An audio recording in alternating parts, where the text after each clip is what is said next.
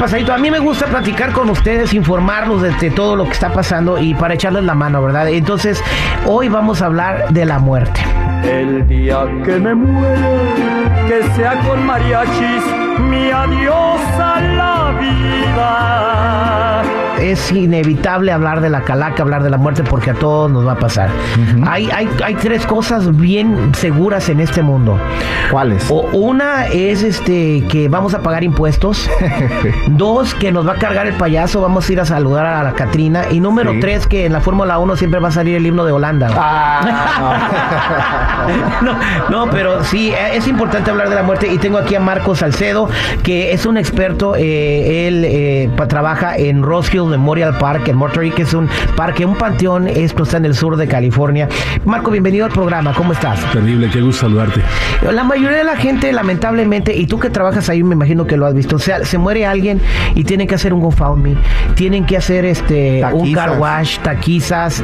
Eh, se muere la persona, no tenía dinero, no tiene un seguro de vida, queda la familia volando, no saben qué hacer porque cuesta mucho dinero eh, esto de, los funerales y, y, bueno, pierde, terminan perdiendo todo y les queda un infierno después de que la... A, partir de, a, pesar del duelo que llevan, ahora tienen que tener un problema más. Marco, ¿cuántas veces has visto esto tú? Eh, pues mira, terrible. Nosotros lo vemos eh, más a menudo o le ponemos tal vez un poquitito más de atención porque trabajamos en esto. Eh, la realidad de las cosas es que la muerte es el destino final de todos. Hoy estoy aquí frente a tus micrófonos visitándolos a ustedes, pero yo muy bien puedo salir de aquí dando la vuelta a la izquierda para irme a mi trabajo, regresar a mi casa y puede suceder un accidente y ahí quedé. Toco madera. o te quedas en el jacuzzi como este actor de, de Friends, ¿no? Estaba relajándose en el jacuzzi y ahí se quedó.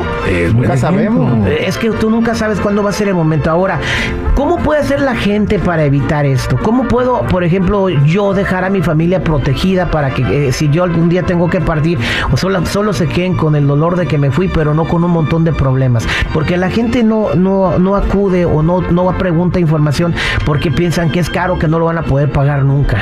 Mira, este no es tema para todos eh, y pienso yo que es de momentos. No a todos nos, o a muchos nos incomoda hablar de este tema, pero debemos de hacerlo. Eh, una de las cosas es que cuando nosotros nacimos, nuestros padres pagaron por nuestro nacimiento, pagaron el hospital, los, eh, todo lo que conlleva el haber nacido. El doctor nos da la nalgada. En el momento que nos da la nalgada, nosotros ya estamos destinados a qué? a morir. Algún día vamos a morir. Hoy a nosotros nos toca, nuestros padres no pagaron nuestra muerte, pagaron el nacimiento. A nosotros nos toca pagar qué? Nuestra muerte. Entonces, la, la, comunidad puede acercarse porque hay muchos planes, no tienen que hacerlo con nosotros. El propósito del día de hoy y el mensaje principal es acérquense a un lugar que es apropiado, que es una funeraria, un cementerio, e infórmense. O sea, tú puedes preplanificar esto, o sea, como o sea, estar prepagando tu, tu, este, tus gastos funerarios Claro, claro, mira. Este, ¿Y cuál es el beneficio de hacer esto? Eh, un buen ejemplo es el siguiente, mira, yo estoy planeando que a futuro, eh, ahora primeramente Dios, en febrero estoy haciendo la quinceañera de mi hija. Entonces, ¿qué hago? Con anticipación voy a un salón y me digo, ¿cuánto me cuesta? ¿Cuánto me sale la comida? ¿Cuánto me sale esto y esto y esto? ¿Lo puedo dar en pagos? Y sí, el salón me dice, sí, tienes paguitos.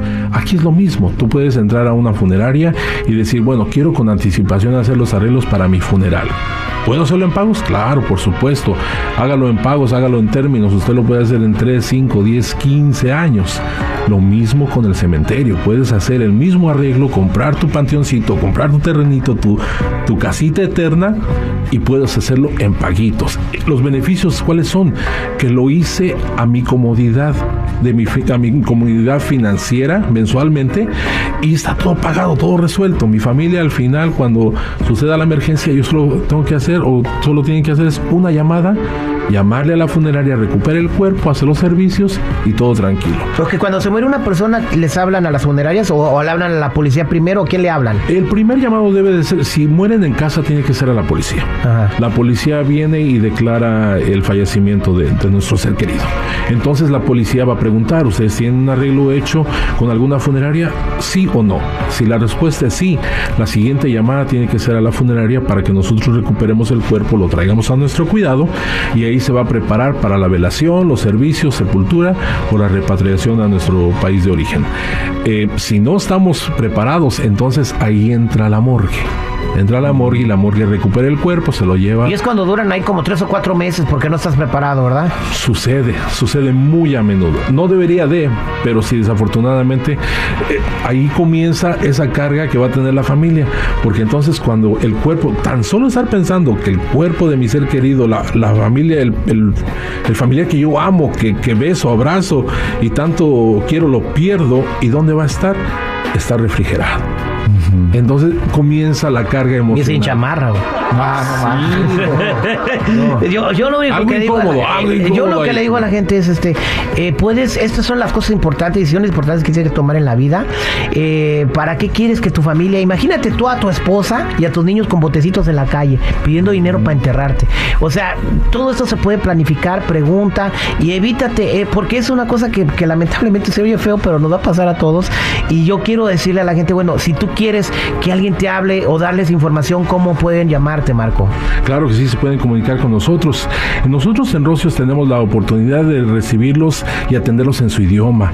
Podemos tener un parque, un recorrido por nuestro parque, por nuestra funeraria e informarse acerca de los servicios que nosotros, bueno, pues eh, llevamos a cabo en Rocios, claro. Exactamente. ¿Y a qué número te pueden llamar? Nos puede marcar, claro, la línea telefónica para atenderlos en español es el área 888 888 818 8541 888 818 41 Llamen, infórmense. Hoy es la oportunidad. 888 818 8541 Y si nos estás escuchando en otro, en otro estado, que en, en, Ohio, en, en, Illinois, en Arizona, eh, eh, haz lo mismo. Eh, infórmate en tu estado quién, quién te puede echar la mano. Es muy importante. Muchas gracias, Marco, por estar aquí con nosotros. Muy buena información. Terrible. Gracias por esta oportunidad. Qué gusto saludarlos. Yo quiero un paquete de esos, ¿eh?